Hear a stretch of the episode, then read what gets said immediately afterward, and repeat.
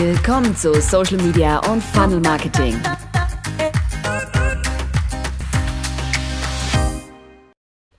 Hallo und herzlich willkommen. Hier ist wieder Sandra Staub. Heute drehen wir uns um die wichtigsten Double Opt-in-Mythen und die DSGVO. Ja, ich weiß, die Datenschutzgrundverordnung langweilt uns alle schon ganz schrecklich.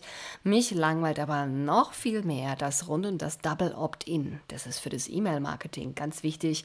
Eine ganze Menge Mythen und ich sag mal einfach falscher Behauptungen im Raum hängen. Und heute möchte ich mich mal darum kümmern, was ist ein Double Opt-in? Ja, was ist ein Confirmed Opt-in und ein Single Opt-in und warum sind die nicht mehr so cool?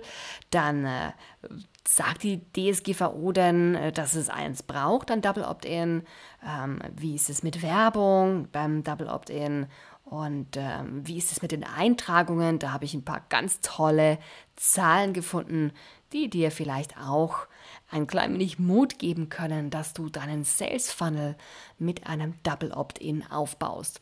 Denn die Sache ist die, wenn dein Sales Funnel nicht auf Double Opt-ins aufbaut, sondern auf Confirmed Opt-ins oder auf Single Opt-ins, dann kann es tatsächlich sein, dass es laut der Datenschutzgrundverordnung so nicht mehr richtig funktionieren wird. Und das ist der Grund, warum ich mir heute gerne die Zeit nehme, um mit dir mal darüber zu sprechen und dir mal 1, 2, 3, 4 so kleine Fakten mit an, den, äh, mit an die Hand zu geben und äh, hier ein bisschen Mythbuster zu spielen. Was ist eigentlich ein Double Opt-in? Nun, ein Double Opt-in, das hast du sicher schon x tausend Mal gesehen. Da geht es darum, jemand sagt, hey, trag dich ein in meinen Newsletter und dann bekommst du dafür entweder ein kleines Geschenk oder aber, das heißt nur, trag dich ein in den Newsletter. Und der Prozess ist der, dass dann diese E-Mail-Adresse, die wird eingegeben von dir in so ein Formular und dann geht es an eine Software. Und die Software schickt dann automatisiert an diese E-Mail-Adresse einen Link, in dem drinnen steht, hallo, wollten Sie diesen Newsletter abonnieren? Dann gibt es dort einen Link. Diese Lösung hat sich durchgesetzt. Noch vor einigen Jahren war das gar nicht so bekannt. Jetzt ist es eigentlich recht, recht stark äh, im Markt. 2018 redet niemand mehr darüber, dass man einen Link drin haben soll. Das ist völlig normal. Dann wird auf den Link draufgeklickt und mit diesem Link, auf den man klickt, stimmt man quasi zu und sagt, ja, ich möchte diesen Newsletter. Und meistens nach dieser Eintragung gibt es eine kleine Belohnung oder aber ähm, es wird gleich der erste Newsletter ausgesendet. Das ist so das aller, aller Wichtigste rund um das Double Opt-in. Und das wird eigentlich niemals händisch von Menschen ausgeführt, sondern immer von Marketing-Software. Das ist so eine Geschichte, die, wie soll ich sagen, völlig ähm, unter den Teppich gekehrt worden ist, gerade bei kleinen und mittleren Unternehmen, gerade bei Unternehmen, die gerade am Start sind. Viele haben dann gesagt, ach, die fünf Leute vom Newsletter, das schicke ich über meinen Outlook raus. Das ist gar nicht mehr so lustig. Warum und was das mit der DSGVO zu tun hat, erkläre ich dir gleich. Erstmal noch kurz, ich habe im Einspieler am Anfang auch gesagt, es gibt auch das Confirmed Opt-in und das Single Opt-in. Beide haben ein gewisses Problem kommen wir mal zu dem Thema. Das Confirmed Opt-in sehe ich bei ganz vielen. Da brauchst du nur die E-Mail-Adresse einzugeben und auf OK zu klicken und dann bekommt man sofort die Belohnung. Keine Ahnung, den Eintritt in, äh, in den Audiokurs oder sonst wie. Und das Confirmed Opt-in wartet gar nicht ab, ob jemand jetzt die E-Mail-Adresse bestätigt oder nicht, sondern beim Confirmed Opt-in wird der Person später einfach eine E-Mail zugeschickt, in der drinnen steht, Hallo Sandra, wir haben dich jetzt hier eingetragen. Ganz ehrlich, das Confirmed Opt-in ist nicht mehr richtig zeitgemäß. Denn ich könnte auch, wie ich immer sage, die E-Mail-Adresse meiner schlimmsten Gegnerin dort eintragen oder ganz viele andere E-Mail-Adressen dort eintragen und ich bekäme die Belohnung ja, das ist eine ziemlich dumme Sache, gerade auch wenn man der Marketer ist und wenn du was verkaufen möchtest. Confirmed Opt-in, Opt-in wird sehr, sehr gerne auch von Lead-Pages benutzt. Ich weiß es, ich nutze Lead-Pages selbst für meine Projekte, ja. Aber solche Lead-Boxes zum Beispiel sind ziemlich fies. Da musst du dir echt überlegen, ob so ein Confirmed Opt-in genügt. Laut Datenschutzgrundverordnung wird dir das nicht mehr ausreichen. Das Allerübelste im Moment ist es leider, wenn du ein Single Opt-in hast. Das heißt, eine Person gibt ihre E-Mail-Adresse ein und sofort danach geht's los, ohne irgendwas getan zu haben, was bestätigt zu haben. Es gibt auch keine Bestätigung per E-Mail. Ähm, das war in den USA und auch in Australien einige Zeit sehr, sehr, sehr verbreitet. Da, gibt es leider eine ganze Menge Nachteile zu den Single Opt-ins zu denen ich später noch kommen werde. Aber wichtig ist für dich, da wir uns ja in Europa aufhalten und auch Kunden aus Europa haben, Single Opt-ins sind nicht mehr ideal und ich rate dir, lass die Finger davon, wenn irgendwo so ein Single Opt-in angeboten wird. Kommen wir jetzt zum ersten Mythos. Das Datenschutz, äh, die Datenschutzgrundverordnung fordert das Double Opt-in. Nein, das ist falsch. Wer nachliest, wer in der Daten DSGVO, Datenschutzgrundverordnung, ähm, lesen, Artikel 6 Absatz 1, da geht es darum, da braucht es eine explizite Einwilligung der Person, wenn man ihnen E-Mail-Newsletter zukommen lassen will, wenn da auch werblicher Inhalt vor allem drin ist. Artikel 7 Absatz 1 sagt, Beruht die Verarbeitung auf einer Einwilligung, muss der Verantwortliche nachweisen können, dass die betroffene Person in die Verarbeitung ihrer personenbezogenen Daten eingewilligt hat. Das heißt jetzt nicht namentlich, du musst ein Double Opt-in verwenden, aber es ist im Moment 2018 die einzige Möglichkeit, wie du auch nachweisen kannst, dass sich jemand wirklich eingetragen hat in deinen Newsletter. Und das ist halt so ganz wichtig, dass du weißt, okay, es steht nicht drinnen. Die DSGVO fordert kein Double Opt-in. Um es mal ganz klar zu sagen. Die DSGVO fordert eine Nachweisbarkeit. Wenn du eine andere technische Möglichkeit findest, dass du nachweisen kannst, dass Frau Petra L. sich um die und die Uhrzeit bei dir im Newsletter angemeldet hat, darfst du die genauso verwenden. Das heißt, halte hier bitte die Augen offen. Ich persönlich verwende natürlich ein Double Opt-in und ähm, kann dir sagen, ich fahre damit ganz gut. Ein klein wenig später gibt es gleich Zahlen von mir.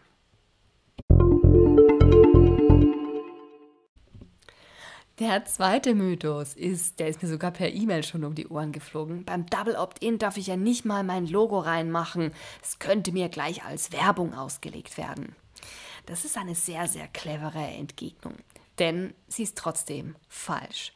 Es ist einfach so, wenn sich heute jemand neu in meinen Newsletter einträgt, dann sollte ich nicht oben gleich dafür werben, dass man ein Produkt kaufen kann oder ein Produkt gratis bekommt. Ähm, ich darf aber, und da gibt es eine Gerichtsentscheidung, ich darf mein Logo drinnen zeigen, damit klar ist, wer der Absender ist.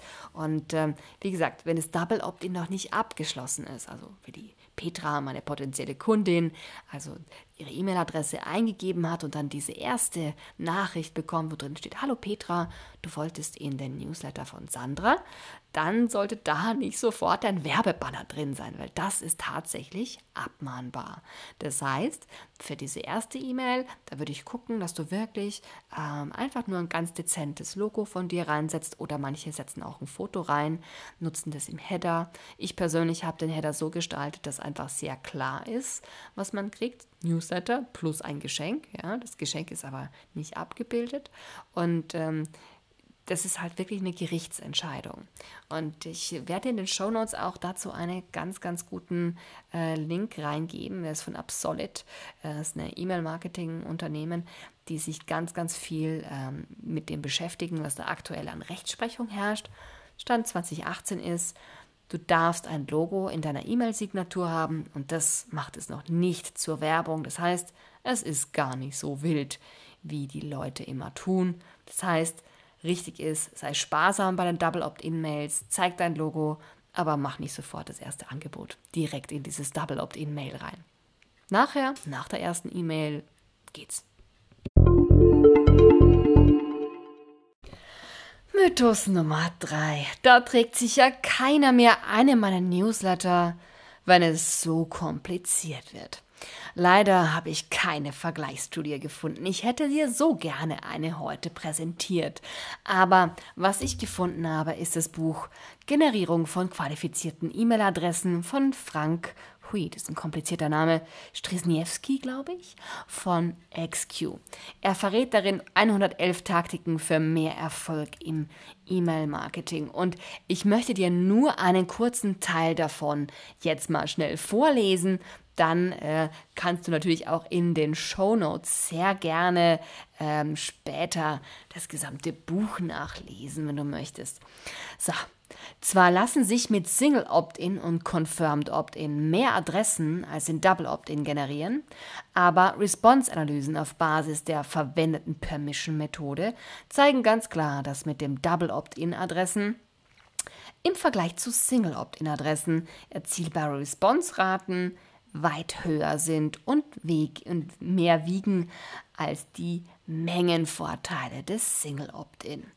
Tja, das finde ich doch mal ganz hübsch. Das heißt, es geht nicht nur immer darum, dass du möglichst viele Leute in deine E-Mail-Liste bekommst, sondern es geht eben auch darum, dass es die sind, die wirklich, wirklich möchten.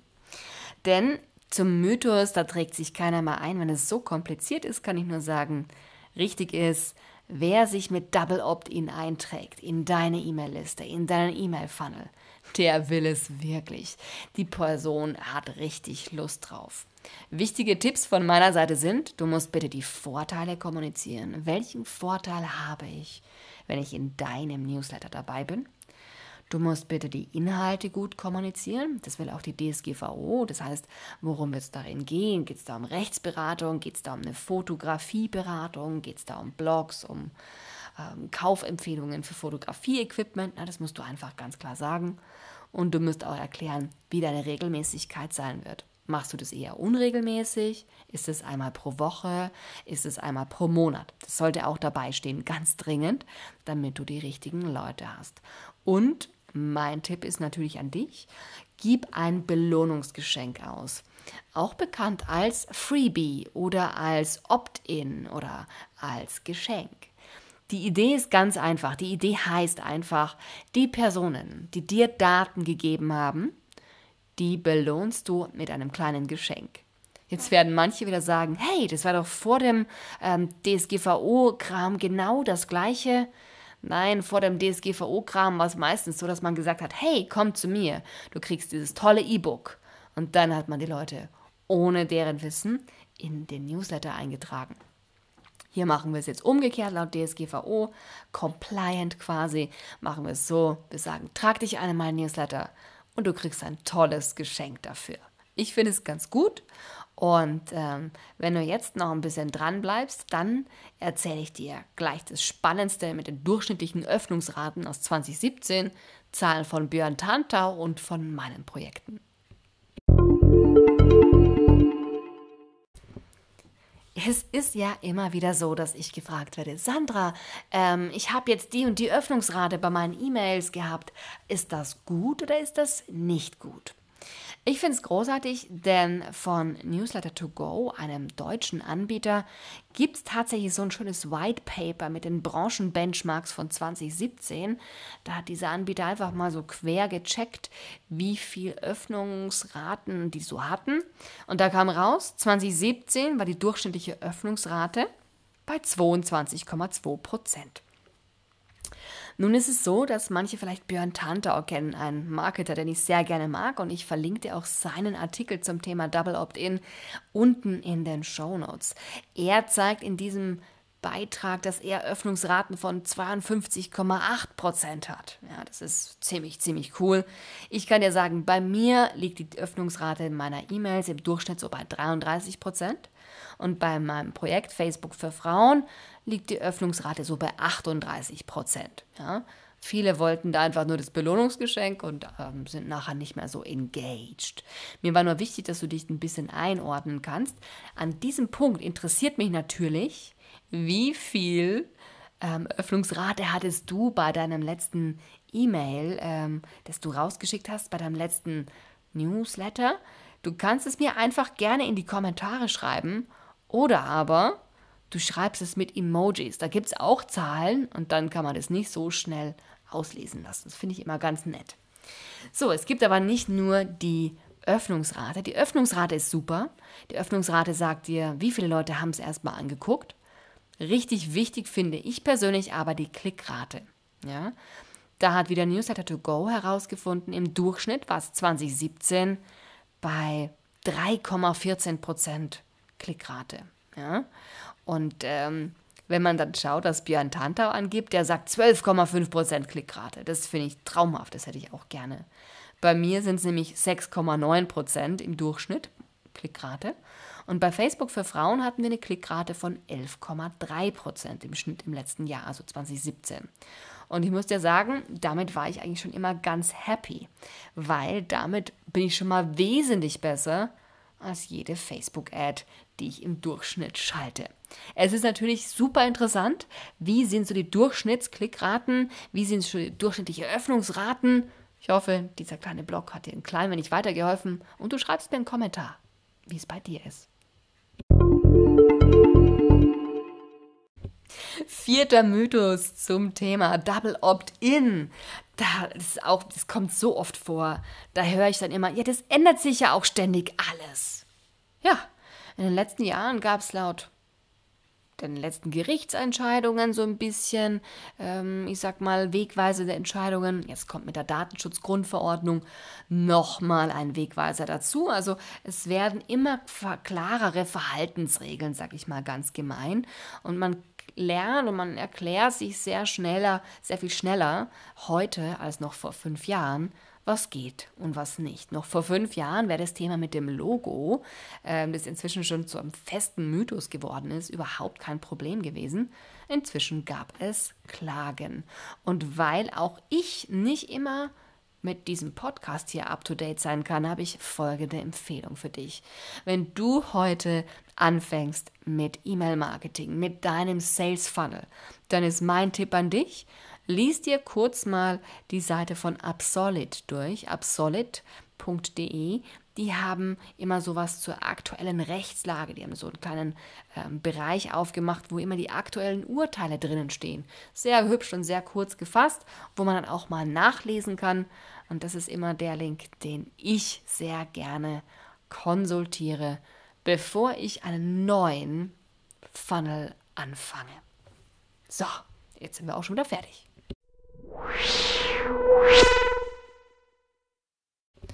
Und zack sind wir schon in der Zusammenfassung der wichtigsten Double Opt-in-Mythen. Tja, also angefeuert durch die DSGVO haben da sich eine ganze Menge Mythen den Weg gebahnt.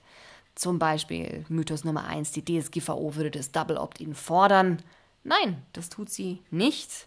Im Moment ist es einfach nur so, dass wir keine bessere Art und Weise der Nachweispflicht haben. Halt die Augen offen, wenn es bald neue Anbieter gibt im E-Mail-Marketing-Markt, dann solltest du mal angucken, ob die das vielleicht auch können. Dann Mythos Nummer zwei hier auf meiner Liste war, das Double Opt-in darf niemals mit Logo sein. Naja, nein, stimmt so nicht. Sei einfach sparsam mit dem Angeboten und Logos. Du kannst gerne ein Logo verwenden, auch ein Foto von dir verwenden. Dagegen wird nichts ähm, einzuwenden sein, aber es darf nicht werblich sein bei der ersten Nachricht, wo noch gar nicht klar ist, ob die Person im Verteiler sein möchte. Dann haben wir den dritten großen Mythos gehabt, dass sich niemand mehr einträgt, wenn du Double Opt-in verwendest. Nein, ich kann dir sagen, es ist einfach ein bisschen mehr Klasse statt Masse. Dann hast du halt keine tausend Leute mehr, die sich binnen einer Woche in deine E-Mail-Liste eintragen, sondern dann sind es halt nur noch 420. Aber das sind immerhin die Leute, die richtig Bock haben auf das, was du anbietest. Sei konkret, sag den Menschen genau, was ihre Vorteile sind und gib ihnen ein gutes Freebie, damit sie auch belohnt werden für die Mühe der Eintragung. Tja, dann äh, haben wir noch den vierten äh, Mythos, der hier steht, nämlich, dass sich ständig alles ändert.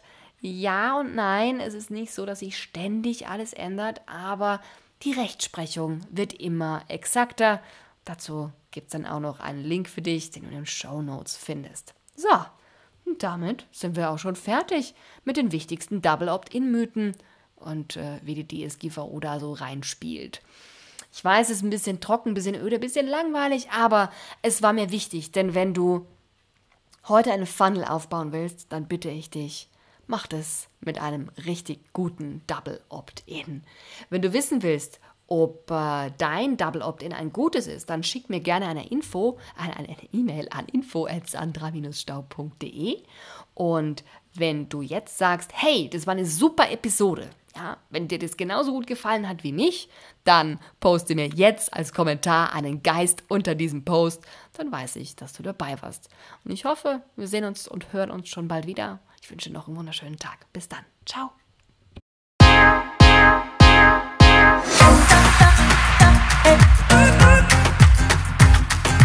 Du, eh.